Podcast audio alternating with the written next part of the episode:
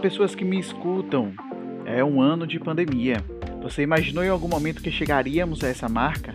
Meu nome é Oswaldo Martins Júnior e hoje vamos falar sobre um ano de pandemia.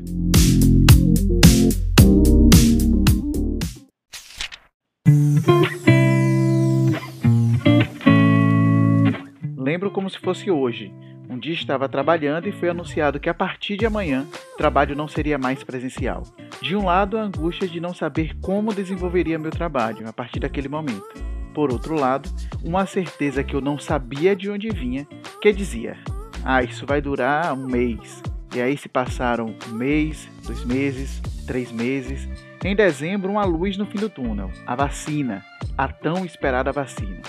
Comemoramos, vibramos, gritamos.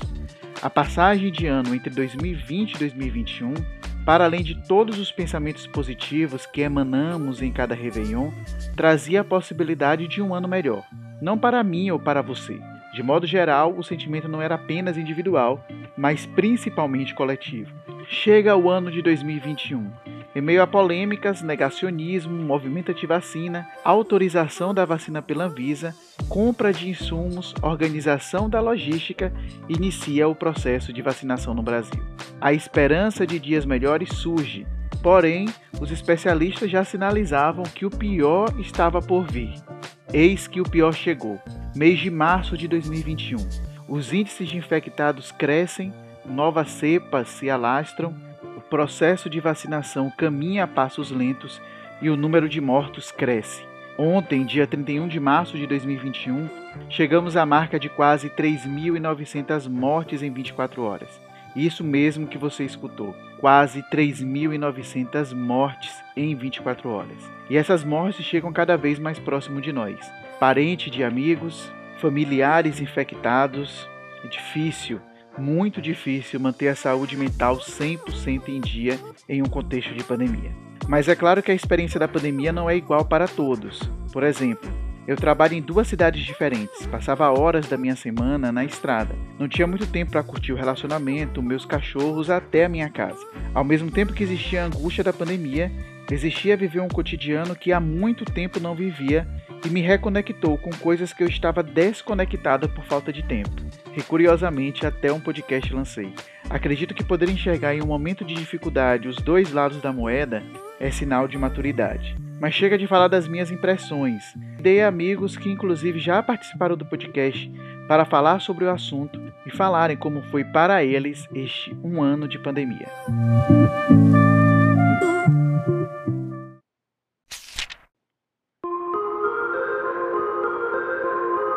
Fala galera, aqui é o Alexandre do E Outras Nerdices Podcast e o Júnior me convidou para vir aqui fazer algumas reflexões sobre a pandemia. Então bora lá.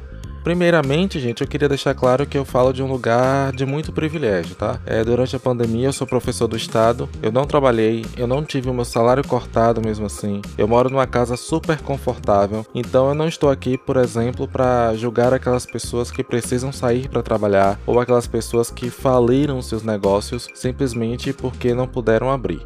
Então, deixar muito claro aqui a minha posição, o lugar de onde estou falando. Então, eu acho que para mim a pandemia trouxe algumas verdades que precisam ser encaradas. A primeira delas é que medicina não é sinônimo de, de inteligência, né? Que teve de médico fazendo propaganda e tomando remédio de verme, pelo amor de Deus. Os médicos, por exemplo, são os nossos é, grandes representantes da ciência. Eu acho que eles têm que agir como tal. Eu acho que também ficou muito evidenciada a questão da ignorância das pessoas, os movimentos anti-vacina, toda essa ideologia que o governo carrega hoje que infelizmente muitas pessoas apoiam. Então a gente descobriu, por exemplo, que você viver um movimento histórico não é tão legal assim quando a gente ouve falar da gripe espanhola, da Primeira Guerra, da Segunda Guerra e principalmente a gente descobriu quem é que apoiaria Hitler, porque se pra gente antes parecia ridículo que alguém apoiou um governo que matava milhões de pessoas, hoje a gente já sabe que pessoas estariam do lado desse governo.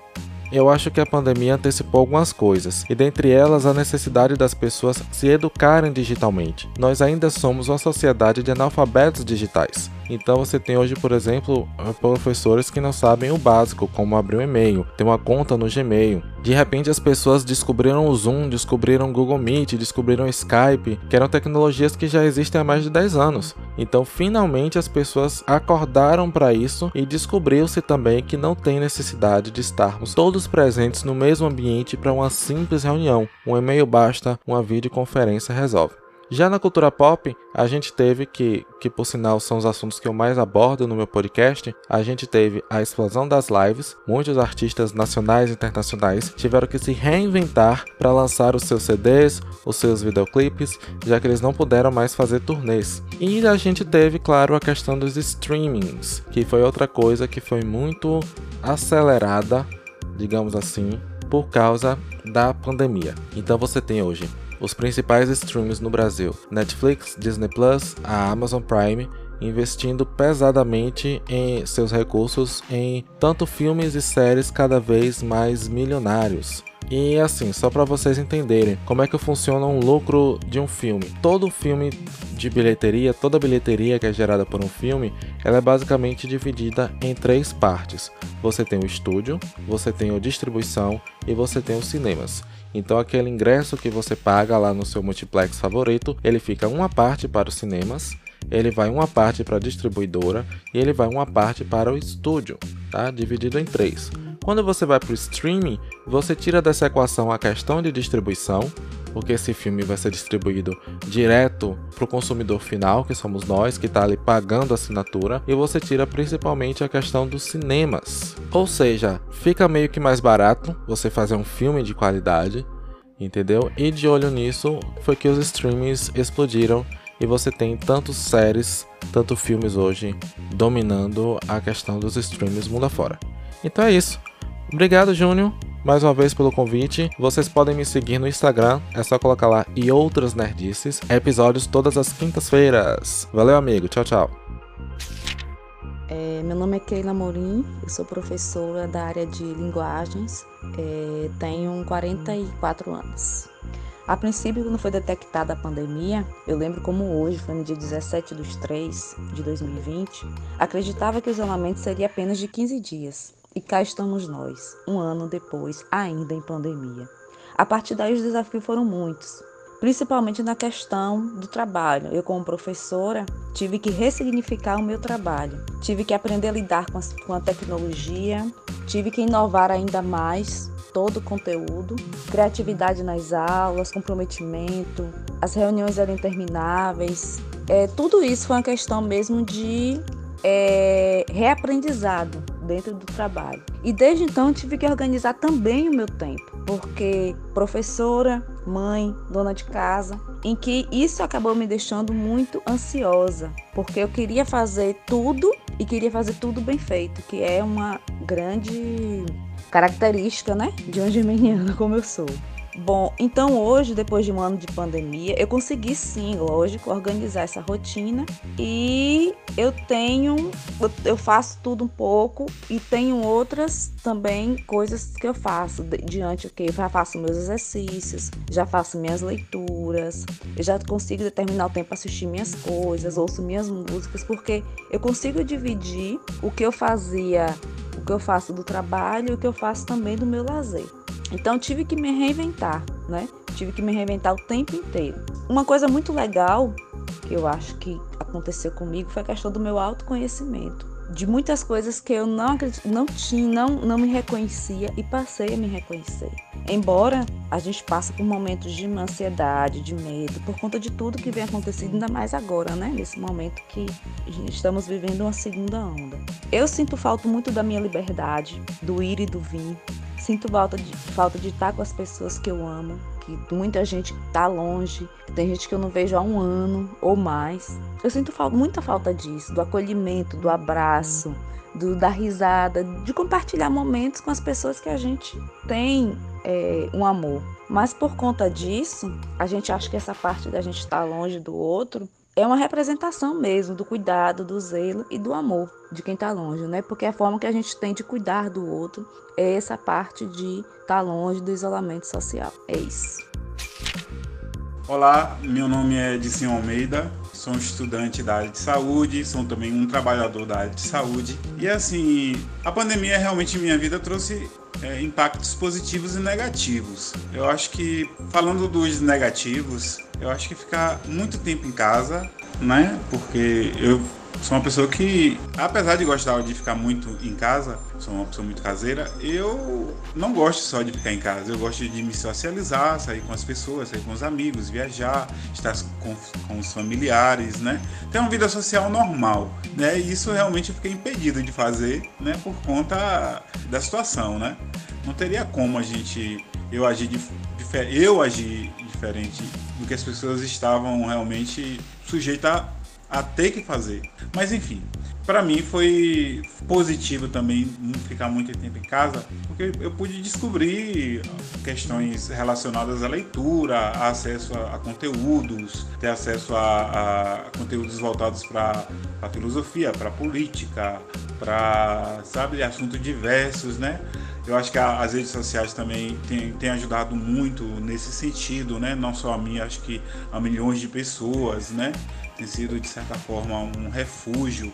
Mas é, falando sobre essa questão pandêmica, né?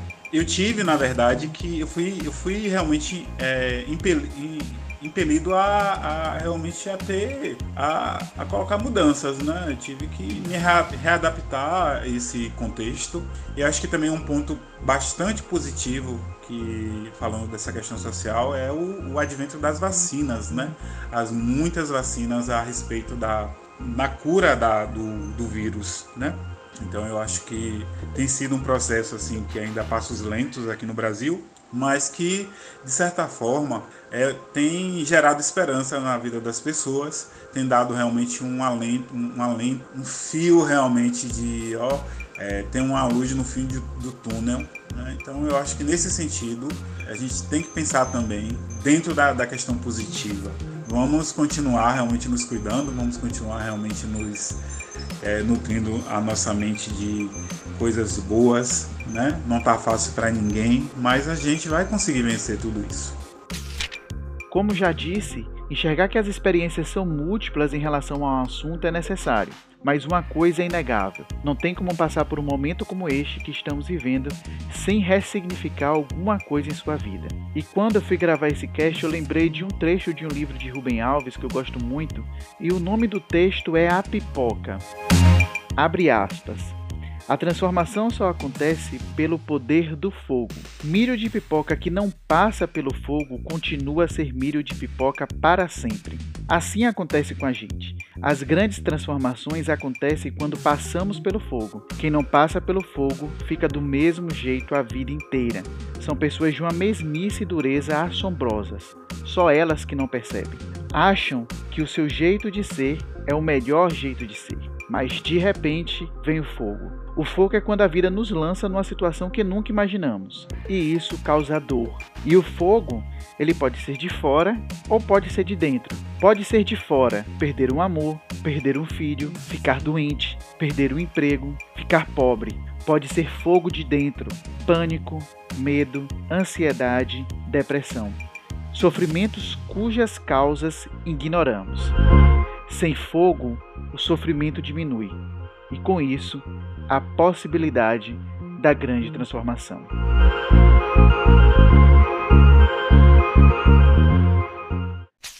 Agora fiquem com a Publi Solidária.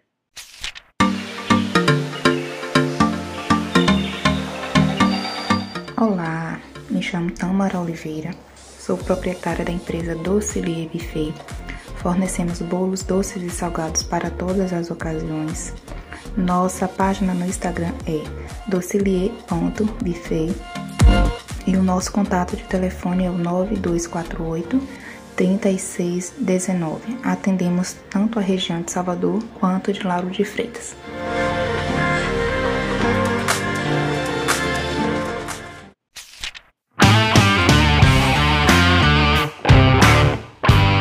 Ressalto que esse podcast não tem interesse de trazer verdades absolutas, A proposta é abordar temas que considero interessantes e com isso estimular discussões. Por isso aproveita a oportunidade para divulgar nossas redes sociais. Entre em contato conosco, faça sua crítica, comentário, sugestões de temas, concorde, discorde, enfim. Esse podcast também é criado por você. A nossa página no Facebook, o Pode Quase Tudo, o Instagram, Pode Quase Tudo e o nosso e-mail, podequasetudo.podcast@gmail.com. Aproveito e peço que nos sigam também nas plataformas digitais como Spotify, Deezer, Google Podcast, Overcast, Apple Podcast, dentre outros. Assim você receberá a notificação de cada novo episódio. Espero que tenham gostado deste episódio. Aguardo vocês no próximo. Um forte abraço virtual. Tchau.